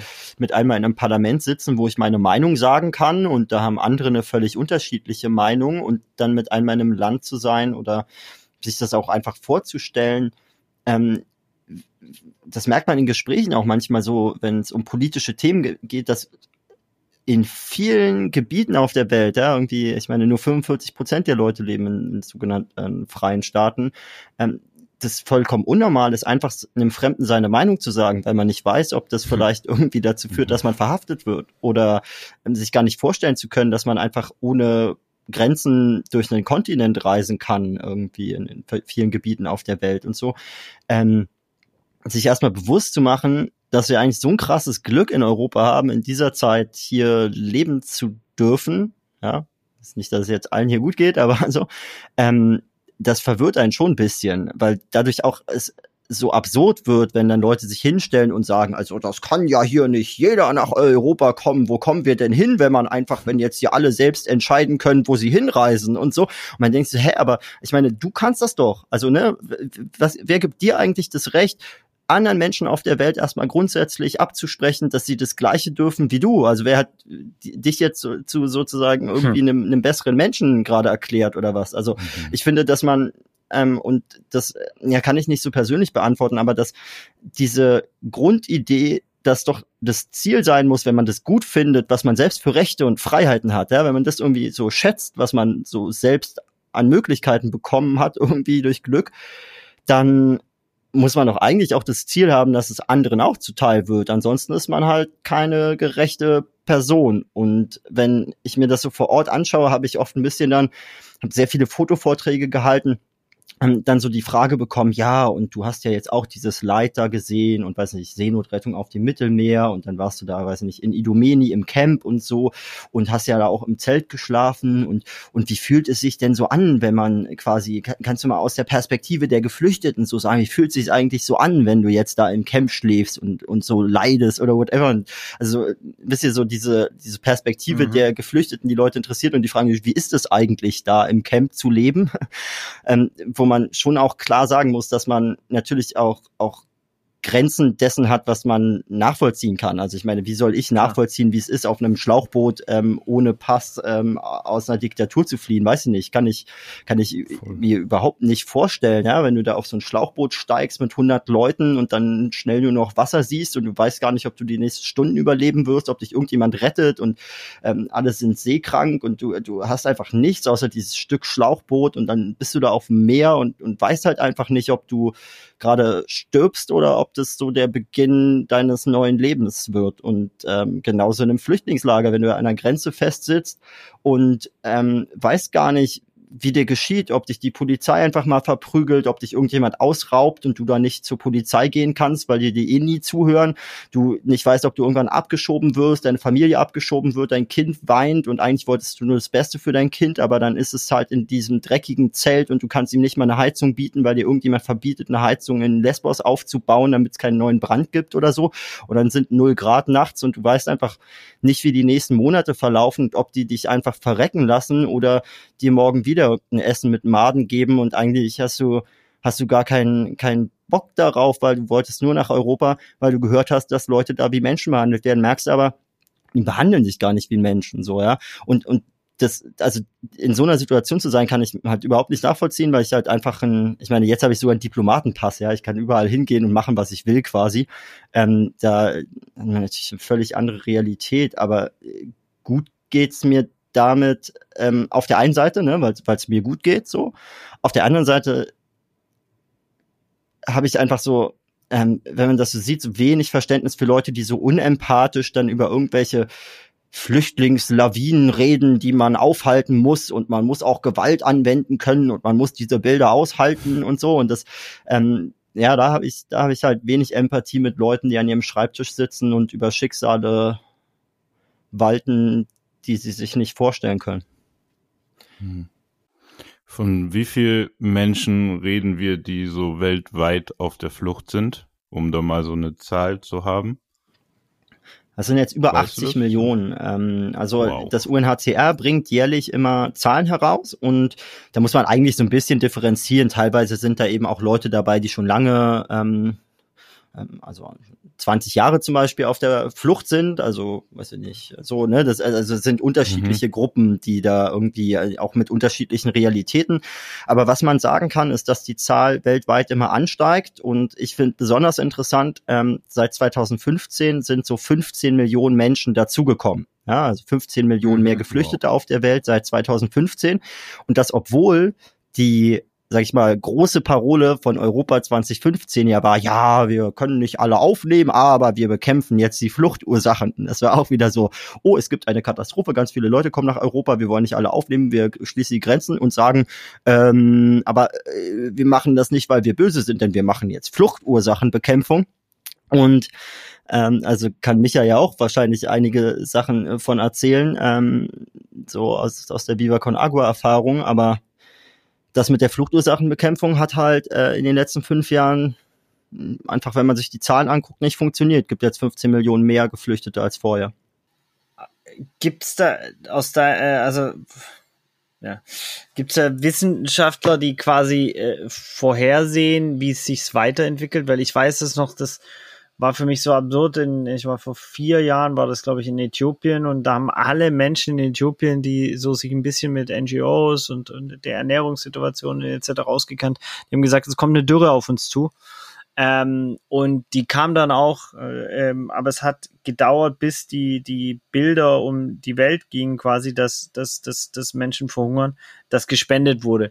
Ist es so bei der ganzen Fluchtsituation auch, dass eigentlich so viel so absehbar ist und es immer erst quasi die Menschen aktiv werden, wenn irgendeine, ja, von vorher auch, wo wir drüber gesprochen haben, über die Aufmerksamkeitsspanne, wenn eben ein Unfall passiert wieder oder ein Unglück. Unfall ist auch so ein Unglück, also oft so bei den Worten, ne, da, da uh, schauert's mir. ja, es, also erstmal vielleicht interessant, dass obwohl die Zahl der weltweit Geflüchteten so stark gestiegen ist, seit 2015 ist die Zahl der Menschen, die irgendwie ankommen, super krass zurückgegangen. Ne? Da gibt's auch so irgendwie Grafiken beim UNHCR, wenn man mal äh, UNHCR Mediterranean in der Suchmaschine COSIA oder so eingibt, dann ähm, findet man da so Übersichten. Und dann ähm, kann man sich mal anschauen und es ist für viele, die wissen gar nicht, wie stark die Zahlen der Geflüchteten zurückgegangen sind. Also ich glaube, letztes Jahr kamen, das ist jetzt nicht auf die Zahl genau, aber so ungefähr 15.000 Leute in Griechenland an, ja. Und im Oktober 2020, äh, äh, Oktober 2015 kamen über 220.000 Leute in Griechenland an. Also ne, ein Monat 2015 220.000, das war der Monat mit den meisten, ähm, die angekommen sind ist ein Monat und im ganzen Jahr 2020 waren es 15.000, also so wie an zwei Durchschnittstagen im Oktober 2015 in einem Jahr. So, also eine, irrelevante Anzahl, ja, wo man wirklich, also ähm, das ist jetzt, also für 27 ist so überhaupt kein Problem, sich damit äh, einfach zu sagen, okay, das organisieren wir jetzt und dann äh, gibt es auch keine Krise mehr. Aber ähm, trotzdem hat man irgendwie das Gefühl, oh, diese Camps, Lesbos und hier und da gibt es eine Krise. Und um das ein bisschen mit der, mit der Frage zu verbinden, also man hat dann mit einmal so den Blick auf Lesbos und ne und denkt, oh, wir kriegen schon das nicht so richtig hin und oh und jetzt oh, auf dem Mittelmeer und dann wurden wieder 20 Leute auf dem Mittelmeer gerettet. Und das taucht dann noch in der Debatte auf, aber wenn man sich so überlegt, was hört man eigentlich in der Berichterstattung über die Lage in Äthiopien, über die Lage in nordafrikanischen Staaten, vielleicht auch über die Lage in Syrien, ja, merkt man so ein bisschen, okay, also eigentlich so richtig viel nicht. Und ich glaube, ein Problem ist, dass viele Wissenschaftlerinnen, Wissenschaftler, auch Hilfsorganisationen immer wieder beschreiben, und ich meine jetzt zum Beispiel mit Libanon, ja, Libanon, schwierige Lage gerade, ähm, politisch schwierige Lage, humanitär sehr schwierige Lage, auch für die Bevölkerung dort, aber wir haben ja unheimlich viele Geflüchtete in Geflüchtetenlagern, auch sehr schlecht geht jetzt im nahen Winter. Ähm, davon kriegt man eigentlich wenig mit. Und wenn man wenig mitbekommt und keine öffentliche Debatte stattfindet, gibt es auch keinen politischen Druck. Und deswegen hast du, glaube ich, leider recht. Also es muss immer erst irgendwie ein großer Unfall passieren, ähm, dass man wieder auf diesen Unfall reagiert und dieses Grundsystem muss man eigentlich aufbrechen, weil man irgendwann nicht mehr hinterherkommt. Also wenn nach einem Unfall kann man eben nicht mehr alles kitten. Und dann verliert man auch ein bisschen die Kontrolle. Also eigentlich wäre gut, wenn man vorsorgt und schaut, wie geht man eigentlich damit um dass man weiß, dass in Äthiopien sich das Klima massiv verändern wird und dass dort für ganz viele Leute die Lebensgrundlage wegbricht und man sich eigentlich überlegen sollte, ja, wie kann man denn dafür sorgen, dass die Leute eine Lebensgrundlage haben? Ähm, wenn man das nicht schafft, dann muss man sich auch nicht wundern, wenn die Leute immer weiter ähm, Lust haben, nach Europa zu kommen, weil man da vielleicht noch eine Zukunft hat. Ich finde es manchmal so, ich so immer krass, so lang. wenn man sich Ich werde so jetzt kürzer reden. Nein, nein, nee, nein. das ist super, das ist super. Also ich bin einfach sprachlos, weil, weil das ist, ey, es, ist, es ist einfach so krass unmenschlich, was da so läuft. Das, äh, ja. Und es ging es auch bei der, bei, ne, also der, der, der, der, der, das Konzept, wenn man so will, von dem Podcast ja, dass wir über Themen reden, von denen wir nur so peripher Ahnung haben und von der Flucht ja auch nicht und dann uns einen Experte wie dich einladen und wir haben halt nur bei der ersten Aufnahme darüber gesprochen, wie oft wir so ja Schaudern hatten oder Schauern und so, weil es natürlich ein irgendwie ja so wie Schuppen von den Augen fällt, wie unfassbar unmenschlich dieses komplette System ist. Und wir haben beide jetzt, äh, Bobby sogar zwei Kinder, ähm, ich eine äh, kleine süße Tochter und ich frage mich halt, was wird die in den Geschichtsbüchern über uns lesen? So, weil ich kann mir halt nicht, also eine sechs setzen und auf die, weißt du, also. Ja, und also, ne, ich, ich glaube, man sollte da nicht zu fatalistisch werden und ich, ich würde jetzt auch nicht, also ne, du hast ja gefragt irgendwie nach Wissenschaftlern, die dann so Zukunftsprognosen machen und ich, mir fehlen so ein bisschen, ich meine, geht jetzt nicht um sozusagen äh, sachliche Wissenschaft, was passiert mit dem Klima, wie wird sich das verändern, das, das weiß man, aber es gibt so unterschiedliche dann Statistiken, wie wird die Situation äh, für Geflüchtete, dann gibt es so und so viele hundert Millionen Klimageflüchtete und die Bevölkerung in Afrika wächst, da behaupten dann Leute, sie könnten nachweisen, dass eine Milliarde Leute aus Afrika nach Europa will oder so und das ist alles dann teilweise so auch, auch pseudowissenschaftlich, wo man einfach auch zu viele Variablen hat, um zu wissen, wer jetzt nach Europa flieht ziehen wird, wenn irgendwann man 300 Millionen Geflüchtete auf der Welt hat und ne, das hängt dann von verschiedenen Faktoren ab. Aber was man, glaube ich, weiß, ist, dass wenn man eben die einfache Antwort wählt und glaubt, okay, haben es mal ein bisschen probiert mit diesen Menschenrechten ähm, und Menschenwürde und so. Und ich meine, es ist ja in Europa, es hat ja auch einen geschichtlichen Hintergrund, warum man die Würde jedes einzelnen Menschen achten sollte und warum man Menschenrechte irgendwie geschaffen hat und warum man ähm, so, da ist Europa ja nicht ganz unschuldig, dass man ähm, irgendwann das mal für eine sehr wichtige Idee hielt. Äh, insbesondere Deutschland hat da, glaube ich, eine sehr krasse Verantwortung eigentlich. Und jetzt entscheidet man sich so ein bisschen, am Ende den einfachen Weg zu wählen. Also man sagt, okay, es gibt so eine globalisierte Welt und wir haben jetzt hier in Europa einen ganz guten Lebensstil, so, um, uns geht's ganz gut.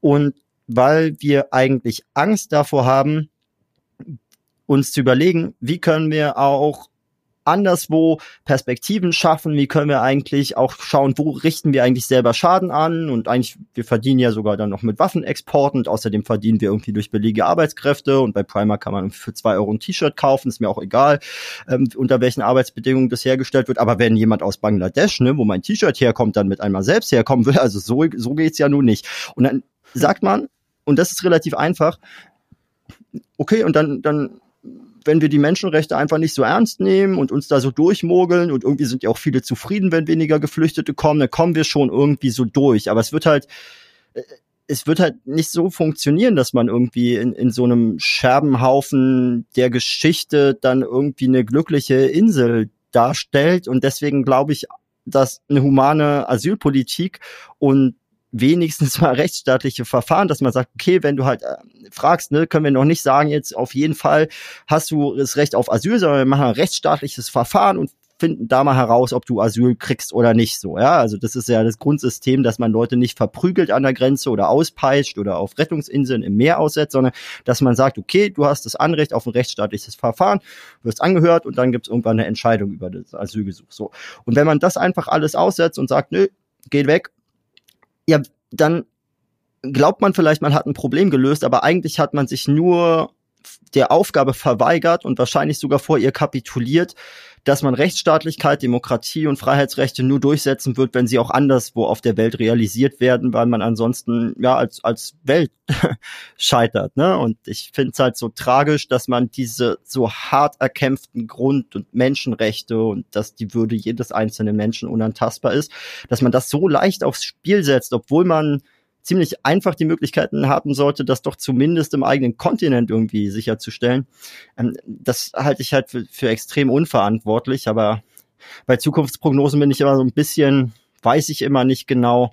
Ich meine, beim Klima kann man so sagen, welchen Pfad müssen wir einhalten, damit wir das und das noch schaffen können.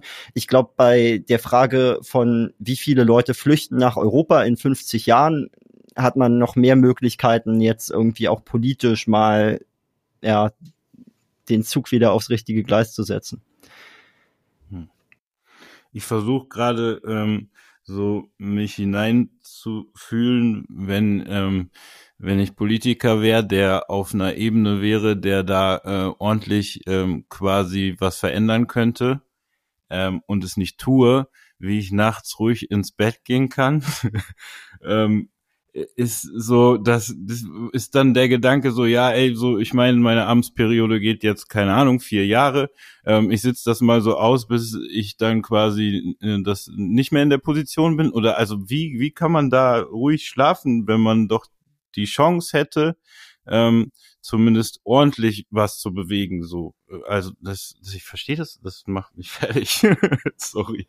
ähm, also äh, für mich fühlt sich das so an, ne? Man, man sitzt halt das aus so. Und dann bin ich halt irgendwann nicht mehr der in der Position, der irgendwie das entscheiden könnte und macht das halt jemand anders oder so. So, keine Ahnung. Aber ist ja im Endeffekt wie ein ähm, Splitter, der anfängt zu eitern, so, ne? Der wird halt nicht, äh, für, für, muss man halt handeln irgendwie, sonst wird das noch schlimmer. Ähm, ich weiß nicht. Ist, ja, und ja. also ich, will jetzt sozusagen das nicht so, ich glaube, man macht sich auch zu einfach, wenn man einfach sagt, ja, das ist halt ein überzeugter Rassist und denen sind Deutsche halt wichtiger ja. als irgendwie Ausländer oder so. Also ich glaube, das ist so manchmal so ein bisschen komplexer, weil die Leute ja dann nicht sagen, ja, ich bin jetzt hier der Böse, sondern die sagen ja so, ne, ich habe halt meine Gründe, auf eine bestimmte Art und Weise zu handeln. Und ich glaube sogar, dass manchmal das Leute auch umtreibt. Und vielleicht auch, weil sie es umtreibt, kümmern die sich gar nicht, beschäftigen die sich gar nicht so viel mit ähm, wer ertrinkt da eigentlich so im Mittelmeer, sondern die beschäftigen sich dann mhm. im Bundesinnenministerium mit der Frage, ähm, wenn wir in einem Monat eine Pressekonferenz machen, was sollte eigentlich da unser Ziel sein? Womit sind wir angetreten? Was wollten wir machen? Und ähm, bei der CSU zum Beispiel, ja, ich will es jetzt gar nicht so parteipolitisch aufladen, aber bei der CSU ist es irgendwie so offensichtlich, ja, die haben halt 2015 das Ziel gehabt, die wollen ähm, eben nicht so eine humane Asylpolitik, haben sich da mit Merkel gestritten, haben das eigentlich immer relativ klar gesagt. Und deren Ziel im Bundesinnenministerium ist halt nicht irgendwie ähm, ja, jetzt, jetzt irgendwie eine humane Asylpolitik zu machen, sondern die gehen halt zufrieden ins Bett, würde ich behaupten. Also, wenn ich so jetzt, also Horst Seehofer, ne, nehmen wir mal Horst Seehofer. Ja. Ich glaube, der kocht sich da einen Tee und äh, vielleicht mit Schuss, keine Ahnung. Ähm, und dann ja guckt er noch mal ein bisschen irgendwie auf seine Zettel und dann geht er halt ins Bett und freut sich, dass er so gut dafür sorgt, dass in Deutschland jetzt nicht Chaos ausbricht, sondern dass da irgendwie ähm, weniger Geflüchtete ankommen. So, das ist halt sein politisches Ziel. Und wenn du solche Menschen das, triffst, ja. dann in deiner in deiner Lebenswirklichkeit als Politiker und so, wie wie gehst du damit um? Weil ich, das ist ja auch eine unfassbare Belastung, oder? Also ich meine, wenn ich mir vorstelle, ich hätte einen Arbeitskollege, ja, Arbeitskollege ist jetzt die Frage, ob du den als Arbeitskollege bezeichnest und so. Und ich will es jetzt auch nicht auf so eine lapidare Ebene runter, aber ernsthaft ist es nicht so, dass du dich da zusammenreißen musst eigentlich so? Konntest ja, voll. Also ich habe auch ja. ich über also ne, ich meine, die hatten wir gestern eine Debatte und ich habe mir halt auch überlegt, ja, kann man hier im Plenum eigentlich einen Stinkefinger zeigen oder muss man eine Maske tragen, ne? Hier kann man auch nicht laut rufen mit der Maske und so und ach keine Ahnung. Ähm, weil das ja ist ja schon so, ne, da ist eine Debatte zur humanitären Situation an den Außengrenzen und da reden halt auch Nazis so. Also da gibt's ja äh, der Fraktion, in der auch unsere ähm, rechtsradikale Partei aus Deutschland sitzt, da gibt's ja richtig krasse Leute, ja. Also das sind ja sozusagen die, die so eine richtig krasse Nazi-Sprache haben. Dann könnt ihr euch die Debatte mal angucken. Und das ist immer so, eigentlich, weißt du, da, da reden da Leute von den Grünen und die Sozialdemokraten und die Liberalen und irgendwie die normalen Konservativen irgendwie so und die haben unterschiedliche Meinungen, aber alle bringen so ein, sag ich mal, noch so ein bisschen, ne, da kann man sich auch über Sachen dann aufregen, aber alle bringen noch so ein bisschen, ähm, ja, auch Würde in der Sprache mit. Und, und dann kommt mit einmal irgendwie so ein Typ aus der ID-Fraktion heißen die, Identität und Demokratie, ähm, und erzählt einfach so eine Nazi-Rede so. Und dann kommt der nächste. Und alter Verwalter. Und das ist auch, wenn man durchs Parlament geht, ja, ähm, eigentlich so ist man im politischen Betrieb, zum Beispiel bis 2017 im Bundestag, habe ich da auch ein bisschen gearbeitet, irgendwie ähm, bei einer Abgeordneten. Und wenn man da so durchging, vor 2017 war es so, man hat halt alle gegrüßt, ja, weil man so gehört irgendwie dazu, irgendwie auch gab so die FDP so, da war man sich auch dann unterschiedlicher Meinung oder so, aber ne, man, man grüßt sich halt so. Das ähm, macht man und alle grüßen sich nett. Und dann wurde die AfD im Bundestag gewählt und mit einmal wusste man gar nicht mehr so, ja, okay, das sind jetzt das sind halt schon krasse Leute hier. Also will ich jetzt echt so Leute grüßen? Und ich meine, die haben von der identitären Bewegung dann irgendwelche Angestellten und so, und mit einmal ist man so hm. Also schon komisches Gefühl, wenn man so denkt, ja, eigentlich, also so Leute, die mit ihrer Propaganda und diesem Grundgedanken, der sie treibt, schon für so viel Leid auf der Welt gesorgt haben und die so rassistische Grundgedanken haben und einfach das nicht so wichtig finden, wenn jemand mit einer anderen Hautfarbe irgendwo stirbt. Ja, ähm, da, ja, das, das treibt mich schon so bisschen um. Ähm, das finde ich super unangenehm, ja, so direkt damit konfrontiert werden. So. Ähm, auf der anderen Seite ist es ganz nett, weil ich weiß, dass die auch scheiße finden, dass ich da rumlaufe. Ja.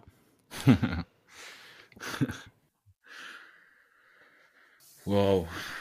Wenn ähm, bei dem Podcast, wir versuchen auch immer irgendwie ähm, Kohle zu racen. Ne? Bobby malt immer ein Kunstwerk. Ähm, ich kann es mir schon denken, deine Antwort. Und trotzdem, äh, wohin sollen die Spenden gehen? Also die Leute sind aufgefordert zu spenden und, äh, und einer von denen kriegt dann das Kunstwerk von Bobby. Ähm, da kommen immer so um die 500, 600 Euro zusammen. Ähm, und äh, genau, gibt es eine Organisation, äh, der, wo du jetzt sagst, die so, da sollen die Spenden hin? Voll. Also ich, ähm, genau, ich äh, beantworte das unkonventionell. Also wenn jemand was spenden will, ne, so äh, auf jeden Fall spendet was, äh, auch äh, Viva Con Agua. Aber was ich mir wünschen würde, wäre, dass Leute sich, ähm, äh, also Orte zum Spenden, ne, ich meine, es gibt auch Leave No One Behind und gibt alle und ich will es gar nicht schlecht reden. Spenden ist super wichtig und ohne diese Spenden sind ganz viele Sachen nicht möglich. Aber wenn jemand zehn Minuten Zeit hat, ähm, und sich einfach diese zehn Minuten mal nimmt, ja, und mal guckt, ähm, welche Social Media Accounts sind da eigentlich interessant, ähm, Sea-Watch Crew, Viva Con Agua, wen, wem folgen diese Accounts eigentlich ähm, und sich da mal so ein bisschen durchklicken und in seine Timeline einfach mal 20 Organisationen oder Leute, die sich irgendwie engagieren holen, dann hat man, finde ich, weil man eh dann in den sozialen Medien rumhängt, ähm, schon großen Beitrag geleistet, um einfach am Ball zu bleiben und auch äh, informiert darüber zu sein. Weil ich so, ja, ich will wirklich nicht sagen, dass Spende nicht wichtig ist, aber spende zehn Minuten Zeit. Das ist mein Appell. Oh, dann lass uns das doch einfach so machen. Ähm, äh, kannst du uns irgendwie die, die ähm, Seiten, denen man folgen sollte, zukommen lassen und dann sollen die Leute einfach Screenshots von ihrem Following schicken statt. Voll, Geld. und bei dem Kunstwerk, ähm, also das, also ich meine, ne, da, da reden wir nochmal drüber. Aber ich, ich finde, das kann an Viva Con Agua gehen, weil ich meine, Micha hat bestimmt hier, nein, nein, bestimmt nein, macht er immer keine Eigenwerbung. Nee, also wirklich machen, wir, wir machen schon genug Geld an Viva Con Agua generiert. Das ist okay. Nee, Heute nehmen wir was, was du vorschlägst. Nee, ich bin, äh, ich bin für SOS Balkan Route. Ja, also ich finde, okay. 10 Minuten Zeitspenden ist super und ich finde SOS Balkan Route. Das führen wir ein. Ne, ähm, finde äh, SOS Balkanroute, weil auf dem Balkan ist immer nicht so viel Aufmerksamkeit und die Leuten da geht's echt schlecht, ist gar nicht so einfach und dann kann man mit Geld echt einen Unterschied machen. Okay. Ja, ich finde den Ansatz geil zu sagen, äh, die Leute können entweder 10 Euro spenden oder sie Ja. äh, folgen halt ganz vielen Organisationen, die wir dann äh, taggen und screenshotten das und Ja. kommen dann auch in die Verlosung rein.